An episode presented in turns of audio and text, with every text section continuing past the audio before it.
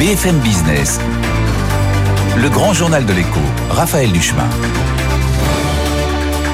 Bienvenue si vous nous rejoignez dans le grand journal de l'écho sur BFM Business. Vous le savez que c'est aujourd'hui hein, que s'achève euh, la saison, la salve des, résultats dans le secteur bancaire. Et disons-le, ils sont bons. BNP avait ouvert le bal la semaine dernière en grande pompe. Le, Crédit Agricole le clôt aujourd'hui avec un, bénéfice net de 2,8 milliards au, deuxième trimestre et un produit net bancaire en hausse de 8,8%.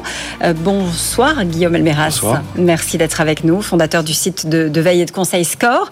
Euh, compte tenu du, contexte économique, c'est vrai qu'on se posait pas mal de questions. On aurait pu s'attendre à euh, peut-être quelques contre-performances ou en tout cas des, résultats un peu moindres. Euh, il n'en est rien. Le, secteur bancaire confirme sa très bonne santé. C'était déjà le cas au premier trimestre. Oui, euh, il faut peut-être néanmoins faire la part de la conjoncture et la part de comment dire, du développement que les banques ont, su réaliser ces dernières années.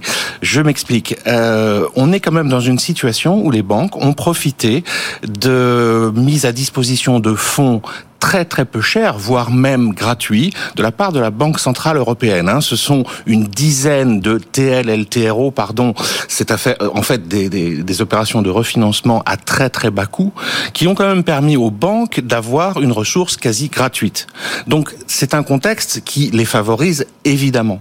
Donc je pense qu'en fait il ne faut pas trop s'arrêter sur les résultats eux-mêmes, mais sur ce que les banques ont réussi à faire dans cette période, notamment redresser des, des commissions nettes qui ont augmenté de plus de 10% alors qu'elles stagnaient euh, ces précédentes années, euh, bien contrôler leurs coûts, euh, gagné. Euh, le Crédit Agricole annonce avoir gagné depuis le début de l'année plus d'un million de clients en France, Italie et Pologne.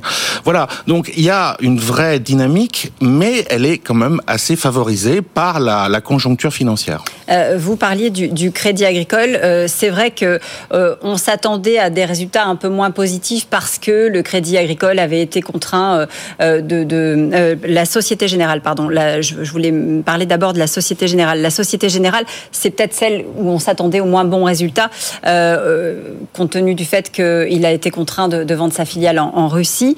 Euh, et, même la Société Générale s'en tire pas si mal que ça. Je crois que elle, ne fait pas de perte colossale. On est à seulement 1,5 milliard de, de pertes. Donc voilà, ça reste, ça reste contenu en quelque sorte. Absolument. Alors non seulement la perte est moindre qu'attendue, puisqu'elle avait budgété 3 milliards de pertes hein, sur la cession de Rosebank, mais en plus, si on, enlève ce, cet élément tout à fait exceptionnel, euh, la Société Générale a de très bons résultats. Elle est, je crois, à plus de 13% de PNB, plus 16% de résultats nets. Hors élément exceptionnel. Donc elle, elle, est comme les autres. Elle, elle s'inscrit également dans une dynamique, je dirais. Ça a d'ailleurs été euh, salué euh, sur, sur les marchés. Hein. Absolument. Et ça explique le cours boursier actuel, oui.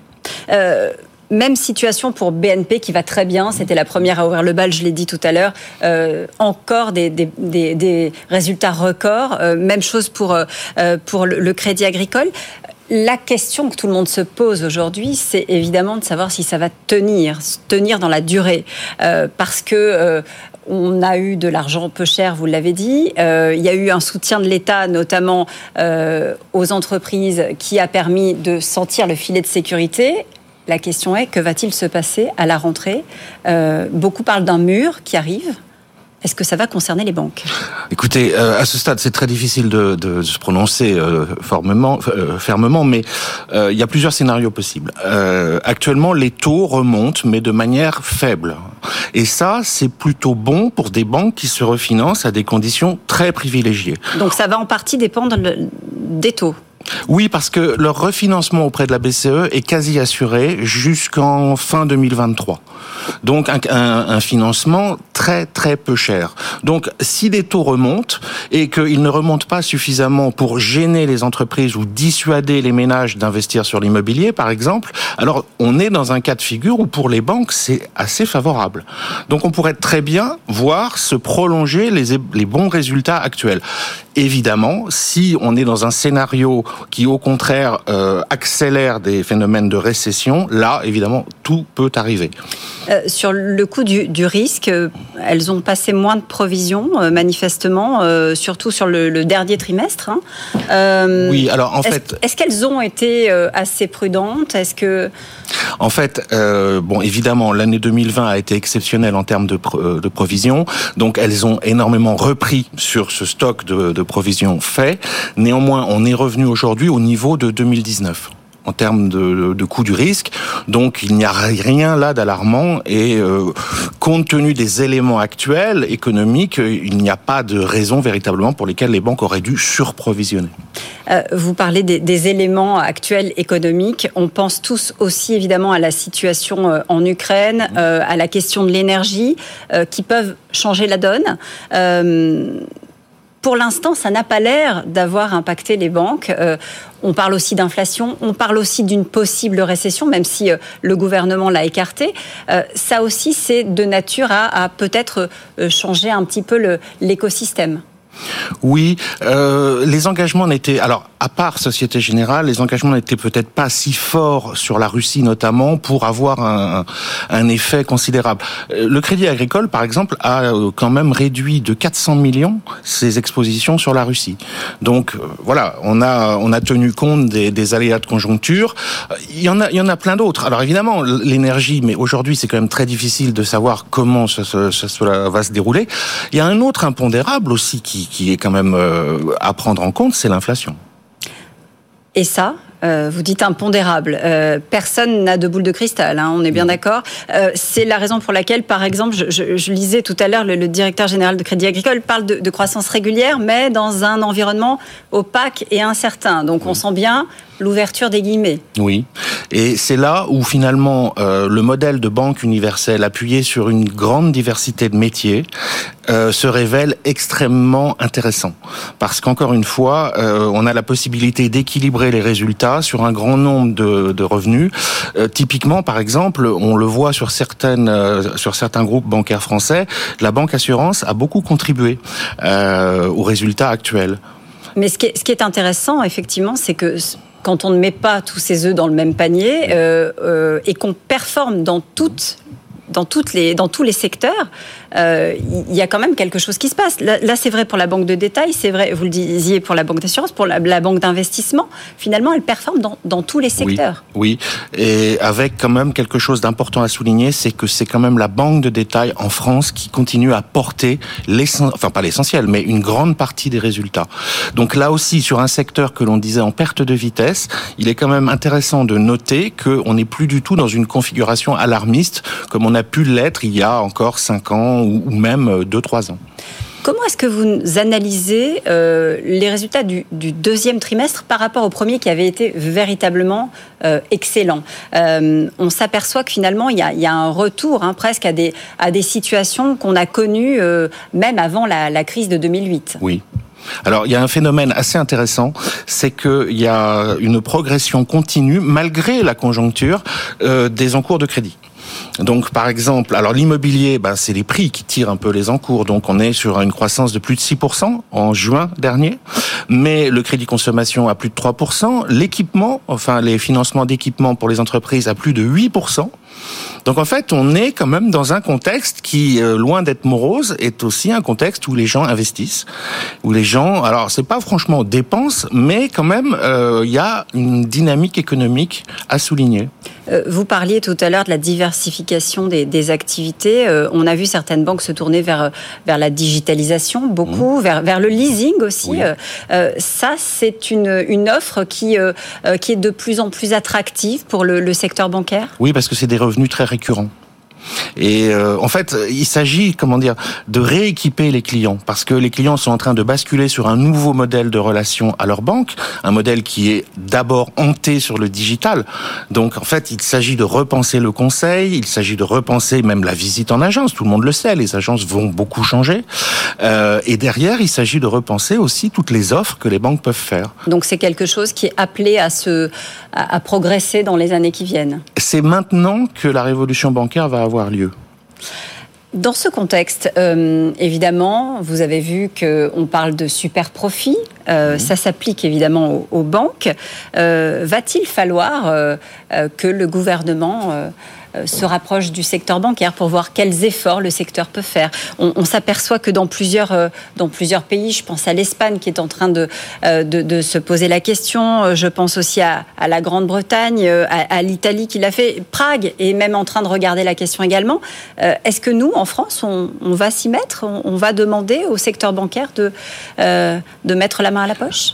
Alors, c'est pas vraiment à moi de me prononcer. Ce que je peux dire quand même, c'est que le soutien qui a beaucoup profité aux banques a été mis en place pour que celles-ci continuent à accompagner le crédit. Donc, je dirais que tant que le crédit, enfin, est financé, tant que les entreprises se financent, le contrat est rempli.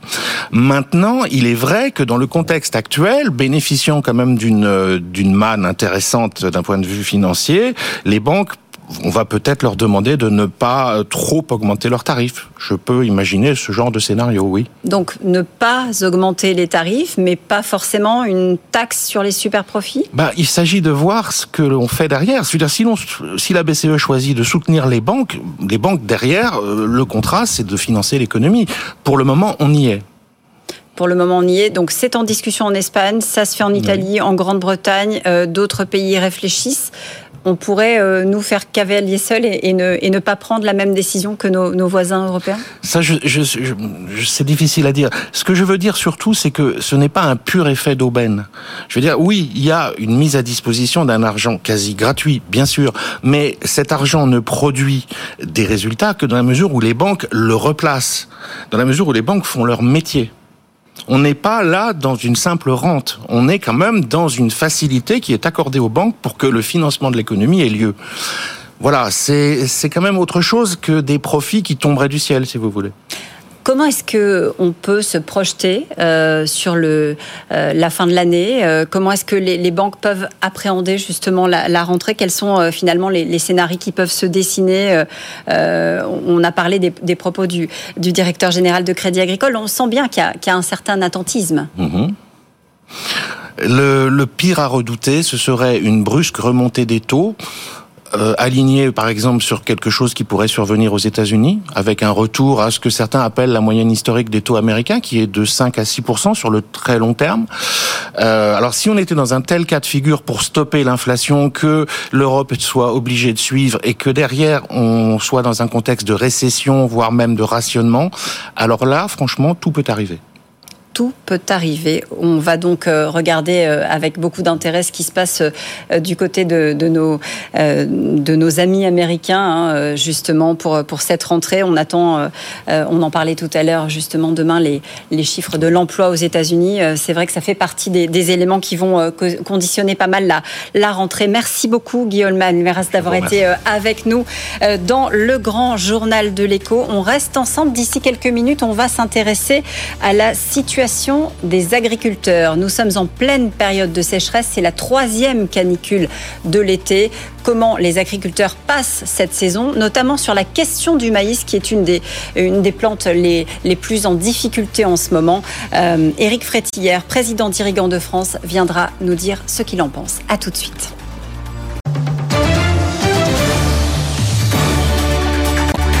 BFM Business, le grand journal de l'écho, Raphaël Duchemin.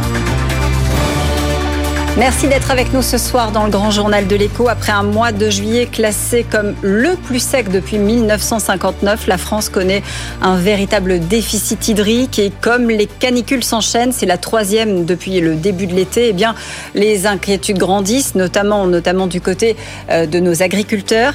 Éric Frétière, bonsoir. Bonsoir. Merci d'être avec nous. Vous êtes le président d'Irrigant de France. Vous êtes évidemment vous-même agriculteur. Euh, depuis le 15 juin, euh, il y a des, mesures de restriction d'eau qui sont prises un petit peu partout. Euh, désormais, elles sont en train de s'intensifier hein, face à la sécheresse. Je crois qu'il y a aujourd'hui 93 départements qui sont concernés mm. par au moins un arrêté préfectoral qui réduit ou qui interdit les prélèvements d'eau à des fins agricoles ça vous met dans quelle situation aujourd'hui, vous, agriculteurs eh bien, obligatoirement dans une situation compliquée parce que l'eau, c'est la vie et pour produire, il faut de l'eau et sans eau, il n'y a pas de production. Donc déjà, ça met les agriculteurs, ceux qui n'ont pas accès à l'eau, dans des conditions compliquées. Et tout de suite, on, s'aperçoit que Euh, Aujourd'hui, euh, le réchauffement climatique euh, est avéré, hein, on le subit depuis quelques années. Par contre, le volume d'eau, il est constant en France, on ne manque pas d'eau, mais par contre, c'est sa répartition dans le temps avec des excès dans les périodes hivernales et des sécheresses. Donc, il faut stocker l'eau. Et moi, à titre personnel, sur mon exploitation, je stocke l'eau, donc je, je, subis pas cette complexité-là de, de, de, subir les, les arrêtés. Alors, vous venez de dire quelque chose d'important. Vous dites en France, on ne manque pas d'eau. Et pourtant, pourtant, quand on regarde euh, les images, quand on entend les, les, témoignages des agriculteurs, quand on entend les, les municipalités, on, on s'aperçoit qu'il y a une véritable sécheresse. Euh, c'est un discours euh, qu'on a du mal à comprendre. Oui. Alors, ce qui est très intéressant, vous m'avez présenté comme président d'Irrigant de France. Je suis également vice-président d'Irrigant d'Europe. Et ce qui est tout à fait intéressant, c'est de se comparer avec les autres pays européens. Et c'est ce que j'ai la chance de pouvoir faire. Et il s'avère qu'au niveau de l'abondance en eau, qui est en fait la pluviométrie, moins euh, le, les, les, les, inondations, enfin le retour, c'est les excès d'eau en fait. Et il s'avère qu'on est le deuxième pays européen derrière la Norvège au niveau de cette abondance en eau. Ça veut dire qu'on a de l'eau, mais qu'on ne sait pas la gérer mais surtout, lorsqu'on regarde l'exploitation de cette eau, on se retrouve dans les derniers pays européens parce que on n'a pas on n'a pas mobilisé cette eau. Et aujourd'hui, tous les pays d'Europe, je pense aux pays d'Europe du Nord qui sont souvent un modèle pour nous, eh bien, ces pays-là, aujourd'hui, sont partis dans, dans, du stockage. Si on se compare aux autres pays méditerranéens, qui sont les, les plus gros consommateurs en eau, je pense à l'Espagne, l'Italie, le Portugal, eux sont déjà très, très avancés. Et ce qui est tout à fait intéressant dans cette structure, c'est de pouvoir se comparer à ces pays-là, qui sont en avance, qui ont le climat que nous allons avoir d'ici quelques années, et de pouvoir nous anticiper peut-être pas reproduire les erreurs qu'ils font, mais en tout cas faire aller dans le sens de ce qui est positif. Et je pense que le stockage en fait partie. Alors le stockage, c'est ce que vous allez euh, commencer ou continuer à faire. Euh, certains l'ont euh, l'ont déjà entamé, hein, ce, ce, stockage, pour pouvoir passer l'hiver et préparer, par exemple, la prochaine saison estivale. Tout à fait, oui, oui. Exactement. Euh, le, le stockage, à titre personnel, c'est ce que j'ai sur mon exploitation. Je retiens l'eau quand elle est en excès dans les périodes hivernales et j'ai mon potentiel pour l'été. Et effectivement, alors c'est pas un modèle identique partout parce que la problématique de l'eau, c'est avant tout une problématique locale. On imagine bien qu'en Bretagne, c'est pas la même chose que dans le sud-est de la France, mais même à l'échelle d'un département, entre le nord et le sud, il y a des, des différences et donc il faut adapter tous les modèles. Mais par contre, aujourd'hui, les enjeux du changement climatique, le, le, le, monde agricole est en première ligne. Hein, on est, les, les, agriculteurs sont climato-dépendants euh, et il est impératif et urgent de trouver des solutions. Et il ne faut rien s'interdire. Surtout pas le stockage de l'eau, bien entendu, sous toutes ses formes, mais aussi le transfert d'eau. Il faut analyser euh, effectivement tout et, et, prendre de vraies solutions maintenant. Alors c'est quoi justement ces, ces vraies solutions euh, Parce que l'irrigation euh, agricole, c'est vrai qu'elle est souvent montrée du doigt. On dit vrai. les agriculteurs euh, utilisent beaucoup d'eau. Euh, manifestement, c'est une partie seulement Parce que je crois que vous, c'est 9%, c'est ça, de, de l'irrigation totale? Oui, euh, même pas, c'est 5 ou 6% hein, de, des surfaces agricoles utiles totales qui sont irriguées. C'est 10% d'exploitations de, qui, sont, qui sont irrigables, c'est-à-dire qui ont du matériel mais qui l'utilisent pas forcément. Et en gros, c'est 5%. C'est très faible. Effectivement, on est, on est très en retard. Si on regarde par rapport à l'Espagne, c'est 30%. Mais parce qu'il y a un blocage aujourd'hui qui est fait à ce niveau-là, vous l'avez souligné, et, et dont les, les agriculteurs sont victimes. Et je pense qu'il va falloir développer cette agriculture si on veut préserver notre souveraineté alimentaire, ce qui est un enjeu, je crois, très important. Comment on fait Comment on fait justement pour euh, Est-ce qu'on doit investir sur euh, du, du, matériel, de, euh, de nouvelles solutions euh, pour moins de, de Oui, alors ce qui est important, il y a déjà un travail énorme qui a été fait sur les 20 dernières années. Il y a 30% d'amélioration de l'efficience. Vous savez, on est parlé, on est passé de l'irrigation gravitaire euh, à l'irrigation par aspersion. Aujourd'hui, on est dans la micro-aspersion, on est dans le goutte à goutte. Il y a déjà beaucoup d'économies. Mais je pense qu'il y en a encore qui peuvent être faites. Il, y a, il faut regarder toutes les, les nouveautés. Euh, Aujourd'hui, les agriculteurs ont tous des outils de la décision, là, pour la majorité, des stations météo pour leur permettre d'anticiper, de mieux connaître les sols et de bien adapter l'irrigation pour qu'elle ne soit pas gaspillée, mais elle n'est pas gaspillée aujourd'hui en tout cas. Alors euh, ça c'est la question de l'eau qui est essentielle, euh, dont on a besoin notamment en ce moment euh, pour la culture du maïs. Euh, que se passe-t-il avec le, le, maïs? Ça pose problème parce qu'il y a eu des pics de chaleur importants au moment, si je résume, où le maïs était en train de fleurir et le maïs a, a grillé, la fleur a grillé? Oui, tout à fait. En fait, euh, vous savez, le, le, maïs a la particularité d'être monoïque, hein, le avec mâle épi, avec ouais. l'épi et les soies qui sont au bout. En fait, à partir de 35 degrés, ces soies qui sont très fragiles, qui vont féconder les ovules qui deviennent les graines, elle, elle, elle grille à ce moment-là la fécondation. Alors c'est un petit peu tôt encore pour déterminer les répercussions exactes. Les 35 degrés, on les a déjà dépassés trois fois cette année puisqu'on a su, on a vécu trois canicules. Maintenant, il y a une externalité très intéressante à l'irrigation, c'est le rabaissement des températures. Et le fait d'irriguer son maïs rabaisse les températures, amène de la fraîcheur au sein du champ de maïs et donc permet de limiter cette augmentation de température. Donc on peut espérer qu'il n'y ait pas trop de répercussions par rapport à, à, à, à ça. Mais par contre, ça, les, les, les, cultures de maïs non irriguées sont dramatiquement euh, impactées. Ça, oui, c'est évident. Ce, sont des plants euh, qui ont particulièrement besoin d'eau hein, pendant la floraison et, et ce, ce, cycle, si je vous suis bien, a été un peu cassé par, par les canicules. Par les, par les canicules, ouais. Euh, dans certains départements, je, pense à la Manche, je pense à, à l'île-et-Vilaine, euh, qui sont, je crois, les, plus gros départements euh, producteurs de, maïs, on table sur des, récoltes à la baisse. Est-ce qu'on a aujourd'hui une idée de cette baisse? Est-ce qu'on est en capacité de l'évaluer? Non, c'est un petit peu tôt aujourd'hui. On, voit effectivement ce qu'il va y avoir, c'est toujours un, une différence très importante entre la sole qui est les productions irriguées et les non irriguées. On sait que les non irriguées vont être dramatiquement bas. Oui, certains agriculteurs disent moi j'ai l'habitude de récolter 16 tonnes cette année, 16 tonnes à l'hectare, ouais. je ferai 8 tonnes. voilà, c'est ça, exactement. Et encore 8 tonnes, c'est déjà beau parce que je pense que dans mon secteur, en tout cas, les agriculteurs qui feront 3-4 tonnes en non irrigué, ils seront contents parce que c'est vraiment dramatique. Par contre, la culture irriguée, au-delà de l'aspect que nous avons vu des, des températures, s'il n'y a pas trop de répercussions, va, le potentiel va être préservé. Peut-être pas sur des, des rendements historiques, mais il sera préservé néanmoins, et c'est ce qui est l'enjeu important pour préserver notre souveraineté. Euh, il y a deux questions qui se posent, effectivement, la, la quantité et puis la, la qualité. Euh, tout ça a des effets aussi sur, euh, sur les prix et sur le marché. Comment est-ce que vous allez gérer cette situation-là? Parce que le maïs, euh, euh, c'est quelque chose. Le, euh, maïs, le, blé, ce sont, des, céréales qui sont, qui sont utilisées dans, dans, beaucoup, de, beaucoup de choses. Pour vous, les agriculteurs, mais aussi pour, pour être transformés. Oui, tout à fait. Alors, en ce qui concerne le maïs, c'est à peu près la moitié de la sole qui est réservée pour le fourrage, pour l'alimentation des animaux durant l'hiver, ce qu'on appelle l'ensilage pour les notamment pour les producteurs de lait.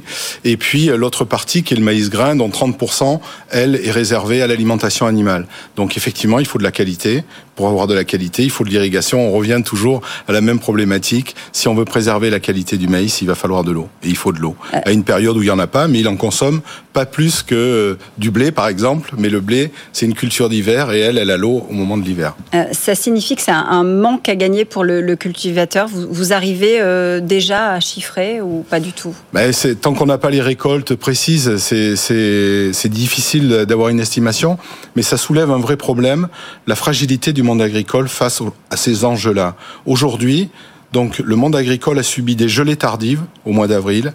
On a subi des grêles absolument terribles euh, dans certaines zones en France où tout a été dévasté. Aujourd'hui, on a trois canicules, on a une sécheresse historique. Tout ça, le monde agricole le subit. Et je crois que l'aspect assurantiel, c'est des dossiers dans lesquels on a travaillé dans le Varenne de l'eau, dans la thématique 1. Les trois, les trois thématiques ont été abordées dans, dans le Varenne et c'était majeur. Il faut impérativement qu'aujourd'hui, les, les agriculteurs soient protégés et soient sécurisés par une assurance, parce qu'autrement, c'est pas vivable et c'est pas supportable. On peut pas en un instant voir toute sa production d'une année détruite par un aléa climatique. Ça, c'est pas envisageable.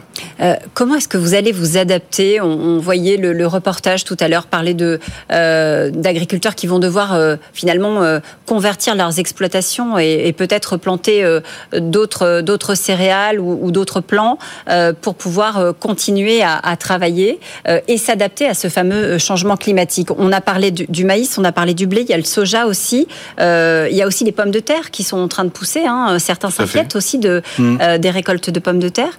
Euh, on est vraiment dans un, dans un changement de, de, de typologie d'agriculture? Mais Écoutez, je pense qu'on va vers un changement absolument majeur de l'agriculture, mais euh, le, le, problème, c'est le pas de temps. L'agriculture a besoin de temps pour changer. On ne change pas un modèle agricole comme dans une usine, on passe de pièces rondes à pièces carrées. Ça, c'est pas envisageable. Il faut du temps. Et surtout, il ne faut rien interdire tant qu'on n'a pas une solution de compensation. Parce que sinon, on ne pourra pas avancer. Mais le monde agricole aujourd'hui, je peux vous dire, sur le travail du sol, euh, sur les couverts hivernaux, les agriculteurs font de l'expérimentation, ils avancent sur beaucoup de choses. Il faut laisser le temps, il faut leur laisser du temps, mais effectivement, le changement est en route, il y a le changement climatique et il va falloir s'adapter, mais il va falloir un changement de mentalité parce qu'il va falloir accepter la gestion de l'eau, je reviens là-dessus, et le stockage de l'eau qui sont deux enjeux qui sont vraiment primordiaux pour donner les atouts et la, et la notion de durabilité aux exploitations agricoles. Pourquoi vous dites qu'il va falloir l'accepter Qui ne l'accepte pas? La société, on le voit bien.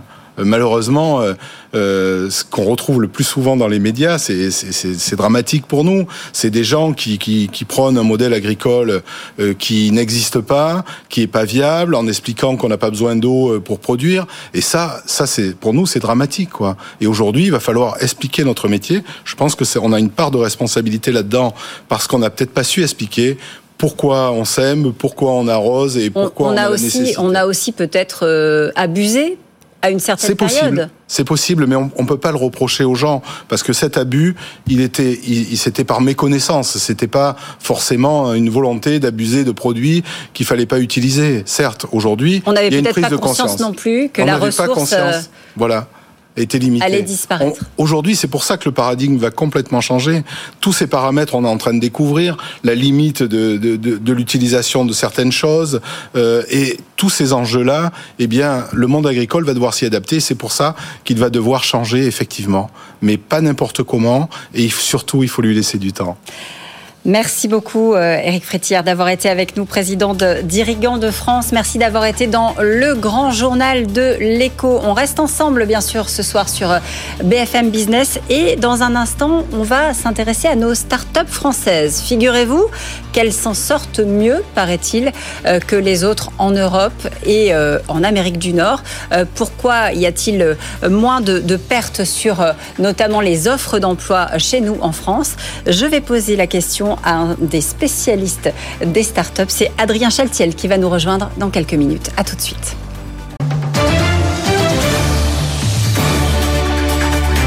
BFM Business, le grand journal de l'écho, Raphaël Duchemin. Bienvenue si vous nous rejoignez dans le grand journal de l'écho sur BFM Business. La France a clairement affiché, vous le savez, ses ambitions hein, de faire du pays une Startup Nation et, manifestement, eh bien, euh, l'écosystème est plutôt réceptif. Si l'on en croit une étude qui vient d'être réalisée par euh, NGP Capital, c'est chez nous, figurez-vous, que le marché de l'emploi dans les startups résiste le mieux, contrairement aux États-Unis et contrairement aussi à nos voisins européens. Bonsoir Adrien Chaltiel. Bonsoir, merci, merci. d'être avec nous. Euh, vous êtes fondateur d'Eldorado, la, plateforme de financement des entrepreneurs, et vous êtes euh, évidemment au, quotidien euh, aux côtés de, des start-upers, hein, puisque vous êtes à Station F. le fonds de capital risque NGP Capital a regardé de près ce qui se passait justement dans cette période économique un peu troublée. Or, il se trouve qu'il y a presque partout soit des vagues de licenciements qui touchent directement les, les start-up, soit des postes ouverts, mais moins de postes, moins de, recrutement. Qu'est-ce qui se passe? Est-ce qu'on est qu'on sait l'expliquer? Alors effectivement, c'est euh, un des premiers euh, ressorts de la crise qu'on a vécu euh, depuis quelques mois, c'est la baisse des, charges des entreprises et en particulier sur les recrutements, avec une grande baisse globale des recrutements en France et en Europe sur des postes tech et des postes clés, et également des vagues de licenciements, surtout dans les startups qu'on appelle B2C, qui s'adressent aux consommateurs sur des marchés comme la livraison, la food, etc., qui ont connu des très grandes baisses. Et en fait, cette baisse, elle est proportionnelle. Pourquoi elle est un peu différente? Parce que c'était dans votre propos introductif entre euh, des pays anglo-saxons euh, ou la France, euh, c'est que en fait l'excès de capitaux et l'excès d'investissement qui a été fait a été plus prononcé dans ces pays anglo-saxons. Donc l'effet de chute déjà en est d'autant plus important. Euh, est-ce qu'il y a aussi euh, euh, une explication à aller chercher du côté du, risque de l'inflation, de, la, peur du lendemain, de cette espèce d'indécision qui est manifestement assez partagée un peu partout sur la planète? Complètement. Alors dans ces cas-là, on, on, constate, enfin, on fait une différence dans l'écosystème en, des startups entre les startups qui s'adressent aux entreprises, aux consommateurs, donc les B2C et B2B. Et les B2B. Euh, pour les startups B2C et voilà, et les B2B exactement.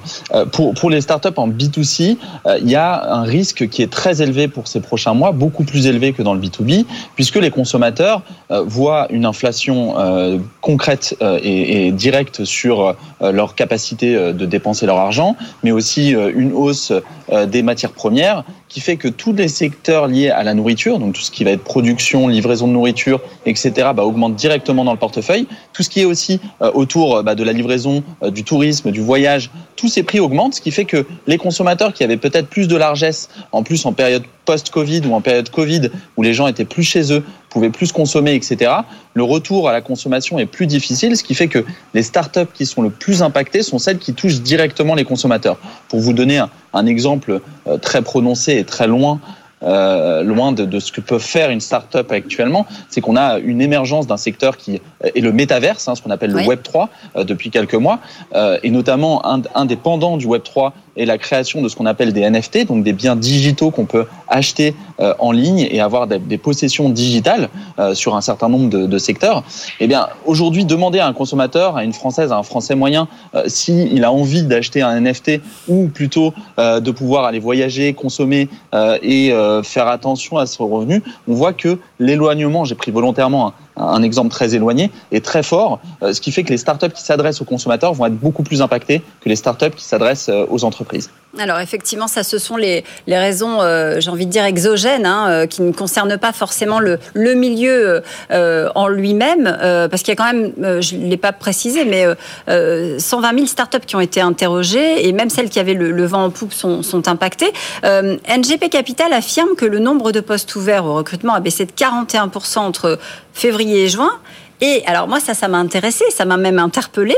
Euh, il y a un ralentissement technologique réel. Est-ce que c'est l'effet d'un changement des conditions de marché? Est-ce que est-ce que c'est aussi euh, finalement l'impact de la fameuse guerre des talents dont, dont on a parlé et dont on risque de continuer à parler? Complètement. Alors c'est toujours une, une, somme de facteurs. Hein. Tout, une somme de facteurs a fait qu'on a eu une explosion du, du milieu de l'investissement en France depuis la période Covid et même avant. Euh, une somme de, de facteurs comme euh, l'accroissement des capitaux, le nombre de nouveaux investisseurs, euh, le nombre d'entrepreneurs talentueux. Hein. Notre écosystème devient plus mature, etc., etc. Euh, mais également, euh, quand on a une crise, il y a un certain nombre de facteurs qui arrivent et qui font qu'il y a des, des, conditions de marché qui sont plus compliquées. La guerre des talents euh, dans la tech, hein, le, le, les postes vacants euh, notamment sur les postes de production de développement web, R&D, etc., mmh. euh, et sur des postes commerciaux aussi, euh, étaient déjà existantes avant. Donc déjà, les startups qui recrutaient et qui levaient beaucoup d'argent étaient dans une sorte de guerre des talents, que ce soit dans des postes de management, que des postes d'exécution, de fonctions support, etc. La crise arrivant, le premier, le premier réflexe que disent les investisseurs à leur portefeuille d'entreprise, c'est on va faire attention, on va manager les coûts. Les premiers coûts qui sont impactés sont les coûts RH, hein, et pas que le recrutement, hein, mais aussi, bah, on va pas, on va plus faire euh, de, de séminaires à Marrakech, on va pas s'acheter 15 baby-foot pour euh, faire une bonne ambiance au travail, on va trouver d'autres moyens, on va être plus frugal sur notre manière de gérer l'argent, mais également sur les postes aussi de R&D et de technologie. Ce qui fait que on va concentrer nos efforts sur nos fondamentaux, c'est ce que disent aujourd'hui les investisseurs à leur start-up. Donc on va moins recruter des nouvelles personnes pour des nouvelles lignes de produits. Et pareil, sur la technologie et la R&D, on va investir moins fort, peut-être moins vite, euh, sur des enjeux technologiques et de croissance, euh, mais se concentrer sur déjà ce qu'on a euh, pour le vendre et, adresser notre marché au mieux et survivre à cette période qui va être peut-être un peu plus durable que ce qu'on voit aujourd'hui. Adrien Chaltiel, est-ce qu'on sait dire pourquoi ce sont essentiellement les, les, startups de la série A et B qui sont parmi les, plus touchés aujourd'hui par, cette vague de, non-recrutement ou de recrutement en berne? Eh bien, tout simplement parce que euh, on a un écosystème qui a grossi très fort, très vite, euh, et qui s'est fait tirer par le haut par des entreprises qu'on appelle des scale-up ou des licornes. Hein. Après, on a les centaures, on, aime beaucoup les animaux euh, mythiques dans l'écosystème startup. Au-delà des termes, c'est en fait des entreprises qui ont capté énormément de capitaux et du coup des besoins de recrutement très forts. Ce qui fait que, de par la médiatisation, l'enjeu même politique, économique qu'elle, qu'elle, dont, dont elle dispose et la visibilité, font qu'elle recrutait beaucoup plus. Et les startups qui sont en dessous ont bénéficié à la fois bah, de cet effet de tirer vers le haut l'écosystème, hein, même les entreprises série A, série B, hein, comme vous dites, qui sont des séries d'investissement, mhm. euh, généralement qui lèvent autour de 5 ou 10 millions d'euros euh, pour, pour financer leur, leur croissance. et d'un autre côté, eh ben, elles ont moins de talent à recruter puisqu'ils sont recrutés par les entreprises qui sont plus les stars ou les, ce qu'on appelle les rôles modèles dans leur écosystème. Donc déjà, avec ces difficultés-là, pareil, hein, avant, avant la, la, la crise qu'on observe depuis février-mars, notamment depuis la, la guerre en Ukraine, et euh, de ce fait, euh, aujourd'hui, elles vont avoir encore plus de mal. Ce qui fait que les investisseurs et le réflexe euh, qu'ils vont avoir, c'est que vous allez avoir du mal à recruter et vous allez même avoir du mal à vous refinancer. Donc, dans cette période, il va falloir vraiment réduire la voilure. Alors, comment se fait-il? Parce que la situation est la même partout hein, pour les pour les. Comment se fait-il que la France fait figure d'exception? Parce que chez nous, euh, les chiffres, c'est une baisse de, de 9% des, postes ouverts, quand euh, dans le même temps, en Allemagne ou en Suède, on est sur du, du 60%. Euh, il y a un gap.